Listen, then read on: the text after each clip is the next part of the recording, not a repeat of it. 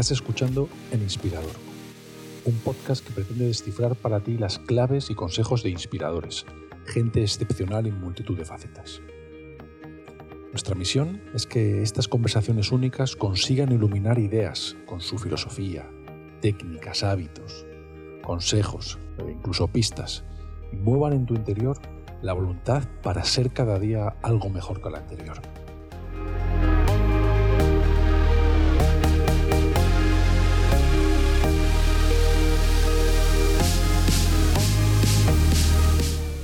Hoy hablamos con Miquel Capó, un matemático que ejerce como profesor de secundaria en Cerrerías, en Menorca, y que nos ha inspirado a mayores y pequeños con más de 20 libros sobre juegos matemáticos, de lógica, retos de ingenio y acertijos desde hace 15 años. Sus libros se encuentran entre los más vendidos e incluyen varios que recomiendo como, por ejemplo, 365 juegos de lógica que te romperán la cabeza, 150 retos de ingenio para mentes de otros planetas, eh, muchos otros. Y hay uno un poco más extenso sobre curiosidades que se titula 100 cuestiones de matemáticas. Descubre su cara más amable del que hablamos más extensamente en la conversación. Se han publicado en Asia, Sudamérica y próximamente en China.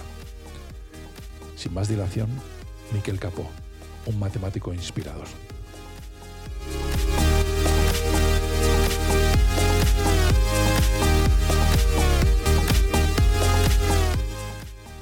Hola, bienvenido, Miquel.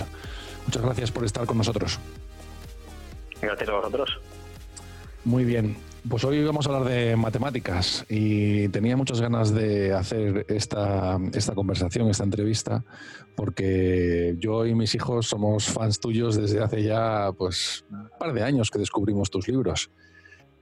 No, gracias a vosotros. Precisamente para esto están hechos estos libros, para que la gente se aficione y le coge, le coja gusto a las matemáticas en lugar del típico miedo que siempre nos han tenido un poco. Precisamente de eso quería hablar, ¿no? Parece que tienen esa tan mala fama entre los niños. A mis hijos y a sus amigos, incluso a mí, es la asignatura que más nos gustaba. No tienes que estudiar, aprendes constantemente. Yo creo que tiene una fama absolutamente injusta. Sí, a mí también me lo parece, pero bueno, algunas veces nos lo hemos ganado nosotros un poco a pulso pero desde hace unos cuantos años, desde más o menos el 2000, que fue el año internacional de las matemáticas, se ha intentado, dar un poco un vuelco a esta imagen y más o menos un poco creo que sí lo conseguimos, al menos no es tan terrible como, como era antes, pero todavía viendo series y películas siempre está el típico ejemplo, he suspendido una asignatura y justamente siempre es matemáticas, ¿sabes? Y esto a nosotros los profesores de matemáticas nos duele un poquito porque, como tú dices, es un poco, es una forma un poco injusta tal vez eh, es, normalmente algunos alumnos, malos estudiantes, hacen el apretón a última hora y en nuestra asignatura es un poco difícil aprobarla o sacar fruto haciendo este tipo de estudio. Y tal vez por eso está un poco está mala fama. Pero quien lo coge con tiempo con ganas y se esfuerza y le, y le busca la lógica le terminan gustando bastante ¿Tú cuándo descubriste tu pasión por las matemáticas? Deduzco que muy joven, porque ya, ya estudiaste matemáticas en la universidad. Sí, sí, ya de pequeño siempre las matemáticas me habían gustado y tenía facilidad para ellas y, también ayudar a la gente y enseñar cosas también me gustaba. Y la idea era tal vez hacer magisterio, pero mis padres muy bien me aconsejaron muy bien y dijeron, mira, si te gustan las matemáticas y a mí te gusta enseñar, estudia matemáticas y después ya, si acaso, te das profesor. Y tal cual fue y encantado. Y llega un día y te propones o te entran las ganas de ser escritor. ¿Cuántos libros has escrito? ¿22 libros tengo aquí anotados? Sí, la verdad no es, no, ya no es para, para, presumir ni para... Ya he dejado de contarlos, tampoco tiene... No le veo más interés. Y si los libros que, que, salga un libro que esté bien y ya está, ¿sabes? Pero con los números ya, ya, pero sí, no, no llegaba a treintena y además como se han hecho diferentes ediciones, ediciones para periódicos y revistas, es difícil de, de contarlo exactamente, pues, entre 20 y 30, sí. Y, y, bueno, esto empezó un poco dando una asignatura que era bastante chula, que al menos en, en menor que ya no se da, que era taller de matemáticas, que era una asignatura donde se prestaba mucho a todo esto. No tenías un currículum muy cerrado y podías ir haciendo un poco lo que, entre comillas, quisieses y, y siempre este, buscaba, creaba retos de ingenio y acertijos y le gustaba bastante a, los chicos. Ellos mismos eran los encargados de las pistas a los alumnos que todavía no los habían o intentado, no los estaban saliendo y bueno, tenía bastante tirón. Y cuando tenía un poco de material así, eh, así preparado, digo, si, esto, si esto me sirve a mí, tal vez pueda servir a otros profesores. Y lo mandé a unos cuantos editoriales de Madrid y enseguida una se, se puso a publicarlo y después ya ha sido así encadenado uno con unas cuantas editoriales diferentes, pero sí ya sin parar desde el 2005 es esto. Sí, sí, sí. Es que son libros muy interesantes. Has escrito, bueno, pues 365 juegos de lógica que te romperán la cabeza. A mí me encantó. 150 retos de ingenio para mentes de otros planetas. Luego hablamos de más. Sí, estos últimos son con la editorial Montena. Tienen también el, interés de que tienen unas ilustraciones muy chulas. Y entre los retos y las ilustraciones ha salido, han salido según mi, punto de vista, unos libros bastante redondos, porque mm, el, mismo libro en blanco y negro, con los gráficos hechos por mí, como buenamente puedo con el ordenador, no es lo mismo que, que ilustrados como, como están ilustrados. Sí, totalmente de acuerdo. Sí, sí, a mis hijos y también a cualquiera que los coja, es que los gráficos página por página acompañan mucho al acertijo y pues, son visualmente atractivos. Sí. sí, sí, eso... Los colores, los gráficos, la manera de contarlo, todo esto fue un gran acierto de, la editorial. A veces oyes autores que dicen, yo la editorial no la necesito para nada. A mí mm, han hecho que estos libros de, de quedar escondidos hayan aflorado un poco más, porque todo junto eh, hacen un libro bastante, bastante decente. Sí, sí, estoy totalmente de acuerdo. A mí hay uno que me gustó mucho, igual porque es más de literatura y demás, que es 100 cuestiones de, de matemáticas. Descubre su cara más amable. Y ahora me gustaría, si, si, eres tan amable, repasar un poco contigo aquellas cosas. Yo, es que soy ingeniero y entonces el cálculo también pues me apasiona, ¿no? Y las fórmulas, entonces lo disfruté muchísimo.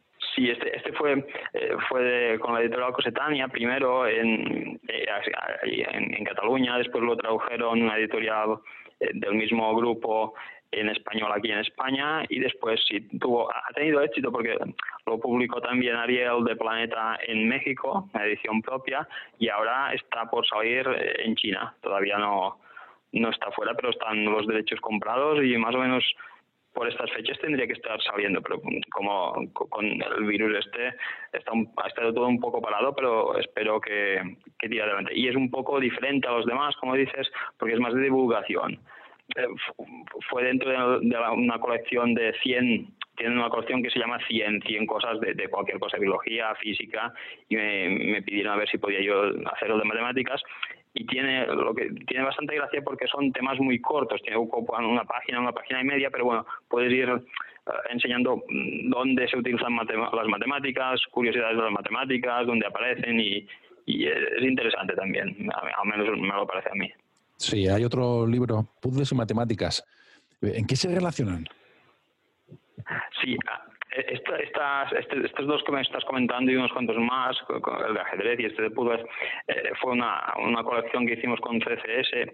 Son unos libros un poco más tienen interés más un poco más académico y no son tan comerciales pero también me como, como profesor y también me, interesaba bastante que alguien los pudiera publicar y publicar y cuesta un poco más suerte de, la editorial CCS porque ya te digo son más académicos y no son tan tan así divulgativos ni tan para un público tan tan tan amplio, es un poco más reducido, pero bueno, tienen su interés. Y este que me preguntas de, de puzzles y matemáticas, bueno, hay, hay muchos puzzles tipo Tangram, etcétera, que, que tienen muchas matemáticas, por eso ha quedado mucho, mucho juego y aquí hay unas cuantas, bastantes propuestas geométricas y de cálculo y básicamente geométricos, pero básicamente son ejercicios, problemas, puzzles geométricos. Lo que noto en, la bibliografía es que hay otro libro que se llama Desafíos para tu mente, eh, magia matemática, los de magia matemática son, son muy atractivos. ¿Nos estamos haciendo lentos de mente y por eso propones tantos ejercicios para ella? ¿Crees que realmente nos estamos quedando un poco lentos? A ver, eh, sí, más que lentos, un poco acomodados. Eh, los, los aparatos nos lo están haciendo prácticamente todo y, cada vez, tal vez, a mí lo que me parece, sobre todo en plan profesional y en plan como profesor, es que estamos quedándonos un poco, cosas un poco superficiales, ¿sabes? Cuando en clase les haces leer un texto que ya tenga más de 20 líneas ya empiezan a saber y o les cuesta aguantar un vídeo que dure más de, yo qué sé, 20 minutos, no les pongas un vídeo de más de 20 minutos porque a los 20 se, se van a se van a aburrir o a cansar o a desconectar básicamente.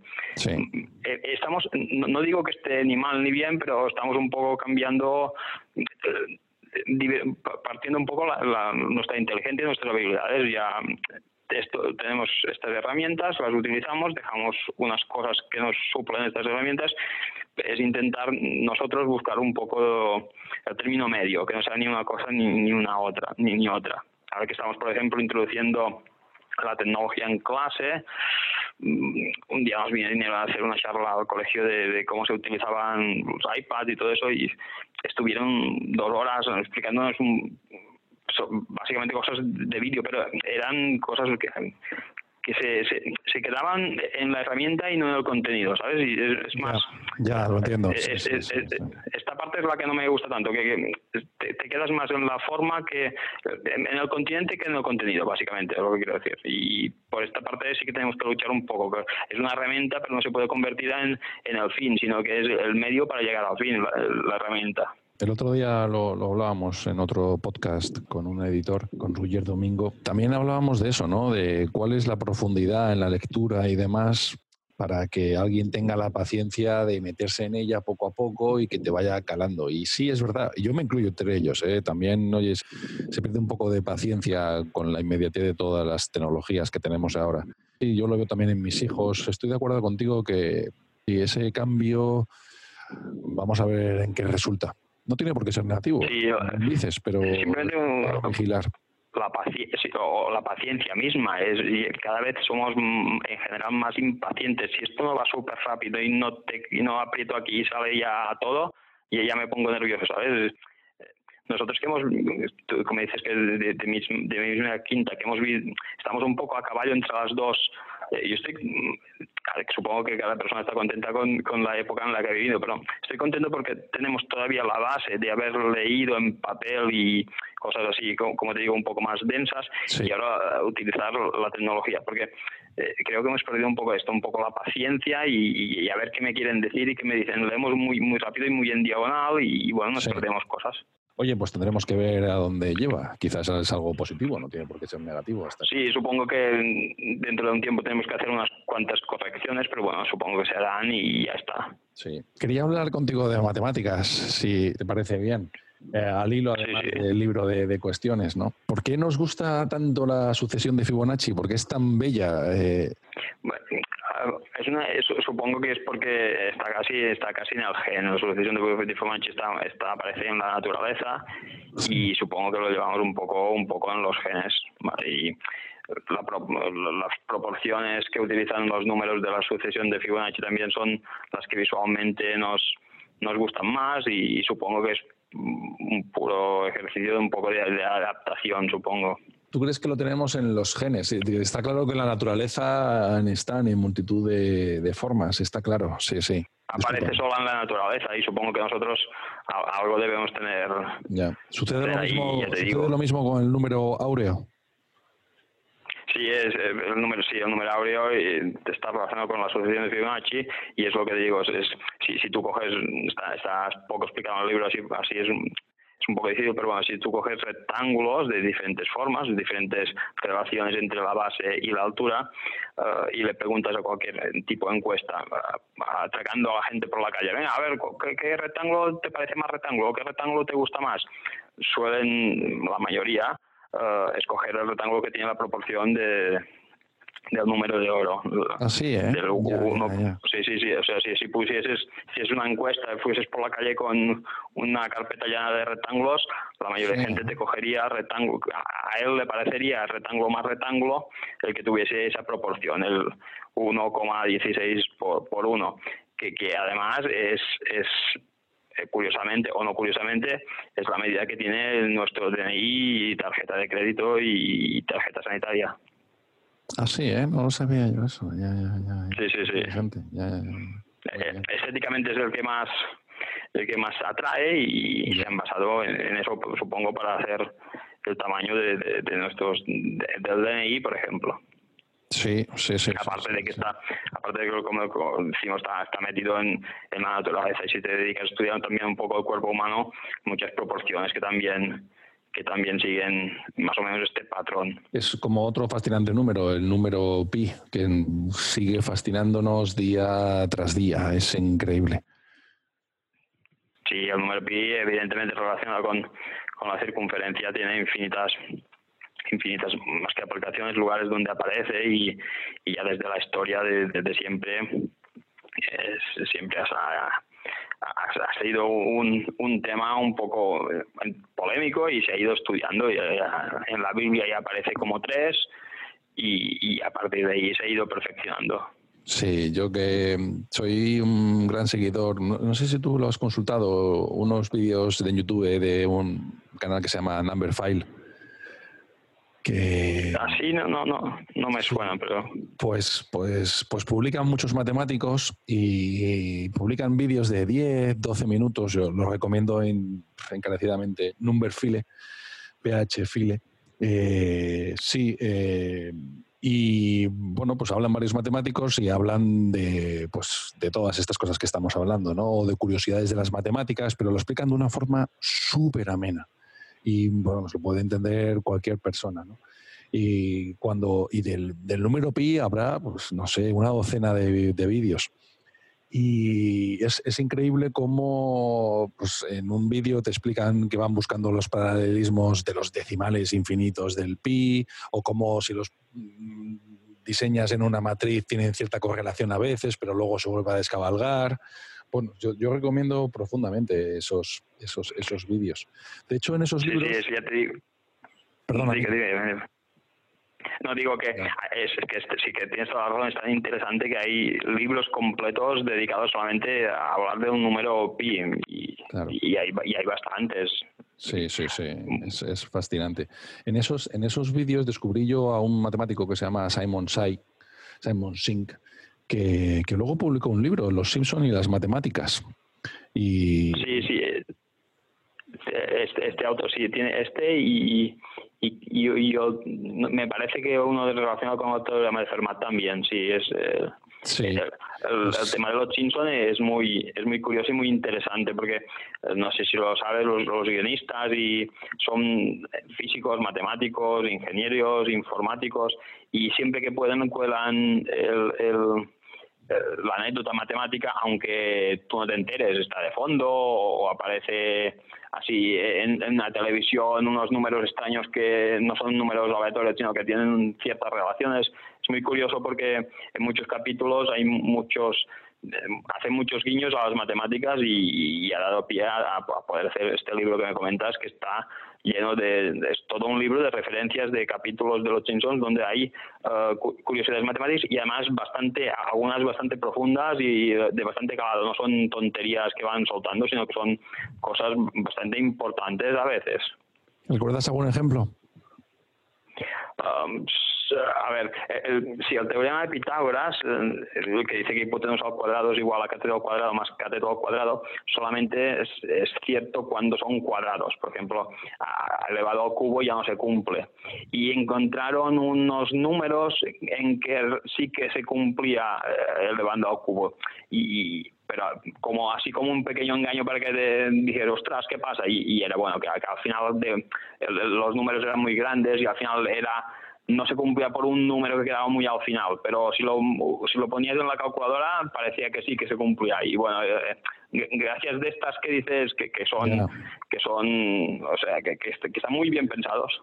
Ya, ya, ya, ya, ya. Sí, yo tengo ganas. Si no tienes el libro, te lo mando. Me gusta regalarte o regalaros libros por vuestro tiempo y si no lo tienes, te, si me das tu dirección luego. no, este, este, lo tengo precisamente este también. sí, sí, sí, No, digo que hace, hace ya unos. Debe, tener unos cuantos años, cuatro o cinco años al menos. o, cuatro o cinco años, tío. Una, cosa así. Amarillo totalmente como los Simpsons, ¿no? Sí, sí, efectivamente. sí, sí. sí. Pues este, eh, este, es, este muy, pues es muy interesante. Si, si algún, algún escuchante no lo, no lo ha leído, es, es, es muy interesante. Sí, pues este matemático pues participaba en el canal y además es un matemático que, que, explica fenomenal, fenomenal. Sí, precisamente en el canal este yo creo que le he oído hablar del teorema de Fermat. Yo tengo, sí, tengo otro otro libro de este señor, pero no, creo que, es lo que te he dicho, acerca del teorema de Fermat, porque que, es una gran historia también, porque es años de lucha para demostrarlo. Si, si conocer un poco la historia, es un teorema que dejó un señor escrito en un en el margen de un libro y digo, y esto se cumple, y pero aquí no me cabe la demostración. Y la demostración no aparecía, no aparecía, y, han tardado unos 300 años en, conseguir la demostración, y hasta que un inglés hace ya unos años, pero no demasiado, está, vivo todavía, uh, Andrew Wiles consiguió demostrar que sí, que realmente ese teorema uh, se cumplía. Lo que pasa es que dudan que la demostración que logró este inglés fuese la que tenía aquel señor y no saben si fue un farol o, realmente la tenía y, no, sabe, y no la han encontrado pero eh, las herramientas matemáticas que han utilizado ahora recientemente para demostrarlo no estaban en aquel tiempo y no se sabe si era un farol y no la tenía o, qué, pero la armó grande porque eh, han estado 300 años luchando matemáticos de primera división para, para demostrarlo y no lo han conseguido ni los mejores matemáticos, hasta que te digo un inglés hace pocos años, pocos ya debe ser unos 15 o 20 lo consiguió demostrar y fue portada de, de, los periódicos, que, que, es casi imposible que un teorema, un matemático sea portada de un periódico. Sí, sí, sí. Yo también creo que no lo, que Fermat no, lo sabía. Lo apuntó, sí, yo, yo, conozco la historia. Lo apuntó en el lateral de, con, sí, como una nota, un libro con un poco de lápiz ahí. igual él pensaba que lo iba a demostrar más tarde y dijo, bueno, pues ya lo, demuestro, lo demostraré, ¿no? Pero sí, sí, es, es difícil con los medios que había lo tuviese o no lo tuviese, eh, fue fantástico esta nota, porque ya ves, de, una nota la que lió. Sí, sí, sí, está claro. ¿Este era uno de los, problemas del millón o era no, o esto fue posterior? No, no sé, no sé si era uno de los siete que, que, ya solamente quedan seis. no, no, estoy seguro si, si, es, si era uno de los siete o no, pero no, no te lo sé decir seguro, pero tenía un nivel, tenía un nivel de, de, los siete seguro. Otra matemática que publica en este, en este canal de YouTube se llama Hannah Fry. Y este libro no lo tienes, te lo mandaré. Lo han traducido hace poco. Se llama Hola Mundo, cómo conseguir siendo humanos en la era de los algoritmos y explica muy bien cómo nos afectan los algoritmos continuamente en toda la sociedad. Empieza por los números primos, que tú también hablas en tu libro, ¿no? De la importancia de los números primos. Este libro, este libro no lo tienes, ¿verdad? Pues este libro te lo envía. No, este, no, no este, este, sí que no. Aquí me has pillado. Pues este te va, este te va a gustar porque también es para, no es para matemáticos, ¿no? Pero la gente que disfruta con las matemáticas pues lo disfruta, ¿no? Tú hablas en tu libro también de la importancia de los números primos. Es que están en todos lados, ¿eh?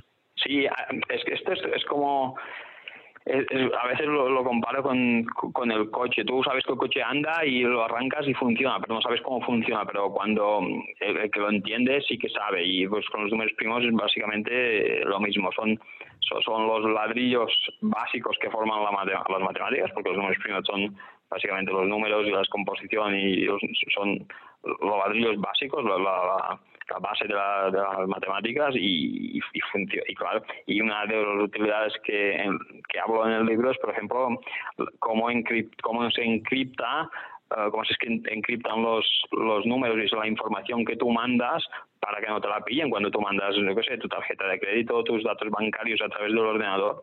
Estos, eh, eh, estos datos se encriptan eh, con un código que se llama RSA, en uno de sus tres inventores, y utilizan básicamente la dificultad de tú poder descomponer un número de unas 200, 300 cifras en producto de los primos que lo han que lo han formado. Los ordenadores que tenemos actualmente no son capaces de hacerlos y, a través de un algoritmo esta dificultad que tenemos de descomponer números de muchas cifras en sus factores primos es la que se en la que se basa el código este de encriptado y que nos sirve para poder utilizar el ordenador a distancia y poder hacernos transferencias si no fuese por eso no podríamos no podríamos hacerlo.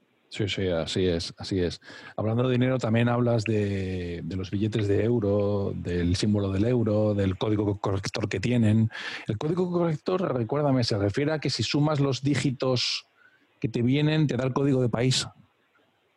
Sí, es exacto, que no es eso, que, que, las letras no son aleatorias, los números no son aleatorios y sumando tienen, tienen que cumplir una cierta condición para saber así si cuando tú, por ejemplo, los dictas o los mandas a través de correo, si te equivocas una cifra, si te equivocas mucho no, pero si te equivocas una cifra se puede detectar que te has equivocado, incluso corregirla. Ya, ya, pasa lo mismo con el pasa lo mismo con el DNI la letra no, no es aleatoria la letra tiene que ver con, con los números. Sí, sí, sí, Mi letra eh, tiene que ver con, con el resto de una división por 23. Tú te coges un número de DNI, divides entre 23 y a cada resto de 0 a 22 le, corresponde una letra que es la letra que tiene tu, tu DNI. No es una letra que te haya tocado aleatoria. Hablas en el libro del juego de las torres de Hanoi y su leyenda. Sí, claro, así, eh, así explicado es un poco difícil, pero bueno, la leyenda cuenta como hay, como tres torres con 64 discos creo que son, que todos tienen un tamaño diferente y están apilados en la primera torre, desde el que tiene el diámetro mayor hasta arriba del todo que tiene el diámetro menor. Y se trata de pasar estos 64 discos al tercer, hay como tres torres, de la primera a la tercera torre, teniendo la segunda como, como apoyo y claro, lo que las únicas dos condiciones que hay es que solamente cada vez puedes mover un disco y nunca te puede quedar un disco de, de, diámetro mayor sobre uno de diámetro menor. Por ejemplo, imaginemos que tuviésemos dos discos en, en la primera torre. ¿Cómo lo podríamos hacer? El pequeñito que está arriba lo pasaríamos a la segunda torre, el grande lo pasaríamos a la tercera y cogeríamos el pequeñito que hemos dejado en la segunda y lo pondríamos sobre el que ya tenemos en la tercera. Y habríamos pasado con estos pasos de la primera torre a la tercera. Bueno, pues esto cuando empiezas a añadir discos, el crecimiento del número de momentos crece exponencialmente y eh, es una burrada. Si, si tienes 64, la leyenda dice, o si, si, si esta leyenda es así, que tienes que pasar los 64 discos y aparece una, una cantidad de movimientos que el sol nos explotará antes de, que, pudiésemos, de que pudiésemos terminar de mover estos discos a un, a un movimiento por segundo. Y más o menos esta es la leyenda, que cuando los monjes que van moviendo estos discos, cuando los monjes dejen hayan conseguido pasar los 64 discos de la primera torre a la tercera, el mundo se acabará. Y bueno, se acabará el sol antes de que se acabe el mundo ocupa de los discos, pero bueno.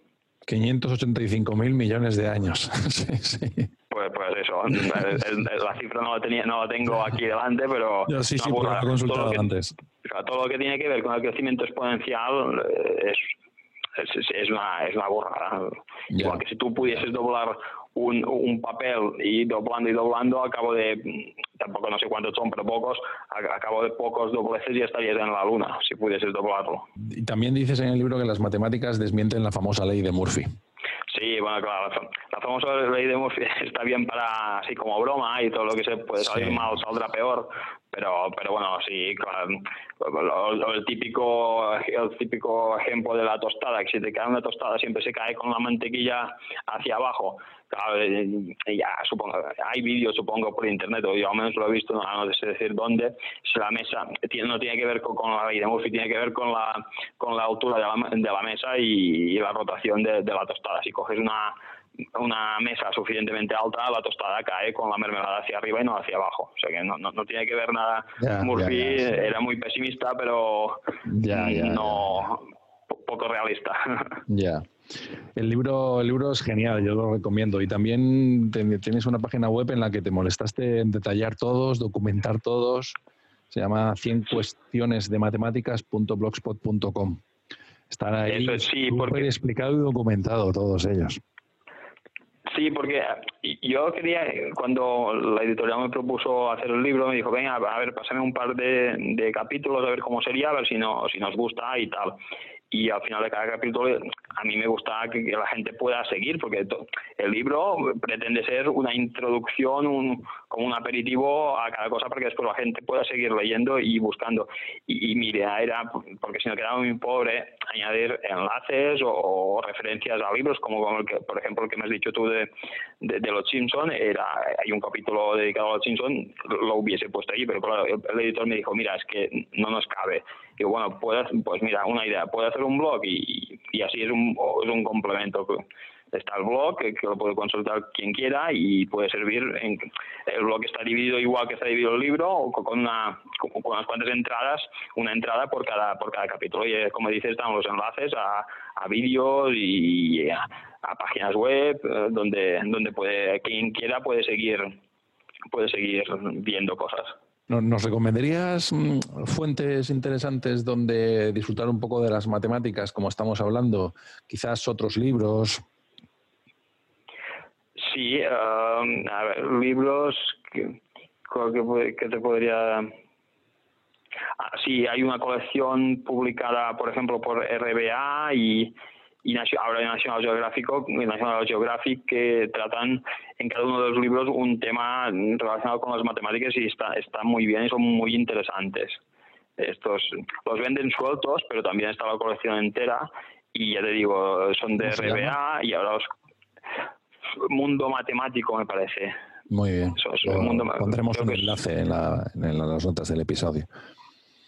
Sí, sí, creo que es, se llama Mundo Matemático y ya te digo, eh, ahora los ha reeditado y además, porque la colección era en blanco y negro, pero los ha reeditado National Geographic y los, los edita en color y puedes comprarte el, título que te interese y abarca prácticamente todos los aspectos de las matemáticas, probabilidad, eh, todo, números, mm, seguro que si no hay uno de números primos, casi casi, creo que sí, geometría, matemáticas de biología, de estadística, la colección entera pero mm, tal vez no toda la colección, pero si te interesa un tema así en concreto, está, está muy bien. Además son autores buenos y españoles además. Muy bien, pues lo, revisaremos. Sí, sí, gracias. Yo para ti, además del libro antes que te decía de Hannah Fry, también tengo uno que a mí me encantó, es muy extenso, hablando un poco de la sucesión de Fibonacci por la época, eh, la biografía de Leonardo da Vinci, de Walter Isaacson, eh, es súper interesante. Es un poco extenso, pero no hace falta leerlo entero. Se pueden ir consultando etapas. También te lo, también te lo envío y espero que te guste este tipo de literatura. Sí, seguro que sí. Muchas gracias. Sí, sí. Gracias a ti por tu tiempo. Eh, Miquel, ¿quién te ha inspirado a ti hacia el mundo de las matemáticas? La verdad es que es que no lo sé porque en casa mis padres no no tienen nada que ver no tienen nada que ver con esto. Y supongo que, que fue en, en, la escuela viendo que se me daban un poco bien o no no te sé decir tal vez algo un poco y no sé no sé innato o qué pero bueno viendo en la escuela que me, las matemáticas me iban bien se me daban bien y y bueno la clase de matemáticas las notas eran buenas y tal cada vez tenía tenía más tuve más interés y siempre supongo que los profesores que tuve fueron más o menos buenos o, menos como mínimo no hicieron que, me decantara hacia otro otro lado sabes y, bueno y siempre he ido cogiendo el gusto y después ya eh, también en la, en la parte más de, profesor también también disfruto mucho en las clases y ayudando a los chavales y lo que digo al menos no intentando un poco cambiar esta esta mala fama entre comillas que, hemos tenido durante bastante tiempo y espero que, que vayamos cambiándola un poco. Sí. ¿Cuál será tu próximo libro? El próximo libro estará, ahora estará, supongo que en julio y tiene que es, más o menos de la misma, bueno, es más o menos no, es de la misma colección de Montena de estos últimos y tiene que tiene que tendría que ver también con retos de ingenio y un, y temas un poco de historia la, editorial me, propuso eso. ¿Qué, podríamos?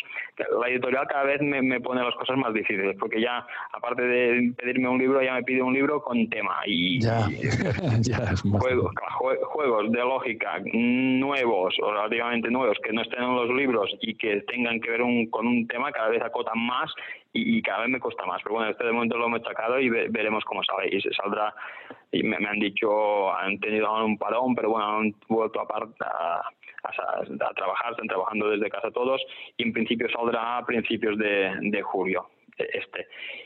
Y después una, una, el primero 365 enigmas y juegos de lógica aparecerá también en, en catalán para a finales de a finales de, de julio. Esto de momento es lo, es lo más reciente. Muy bien, pues nada, te deseo la mejor suerte que seguro que la tendrás, Miquel. Ha sido un placer. No, para mí también. Siempre está, siempre que haya alguien interesado en hablar un poco de matemáticas y de libros, es, es un gusto. Más gente tendría que haber. Bueno, yo creo que estamos ocultos. Sí, bueno, pues más gente tiene que ver, eh, eh, pues sí, que, que, se vea y porque a veces eh, es lo que dices, no sabes si a la gente le gusta, entre comillas, la basura que le echan o se come lo único que hay que es la basura que le echan, ¿sabes? No, no sabes, no sabes si es una cosa o la otra, ¿sabes? No sabes si es que es, es lo que hay y por eso consumen lo que consumen o, no. No, cuanto, más oferta... calidad. La gente cuando descubre la calidad yo creo, eh, en cualquiera, además en el ocio también, eh, la reconoce y se aferra a ella. Yo, yo lo yo todo claro. Cuando no tienes otra cosa, bien, pero cuando descubres algo bueno, que además es como el número áureo, la sucesión de Fibonacci, lo tenemos en los genes, se reconoce y no se suelta de ahí el valor que tienen programas como el tuyo, por ejemplo, que, van eh, un poco sacando a la luz un poco lo que hay y, enseñando a la gente lo que hay. Esta, te felicito por esta parte porque hace falta gente que, aunque esté un poco, que eso, que descubra las cosas que hay y que las, las publicite un, un, poco o haga, a la gente ver que, que hay otras cosas y que hay cosas, como dices, de calidad y que les pueden gustar. Muchas gracias. Miquel, hasta la próxima. A ti, a ti.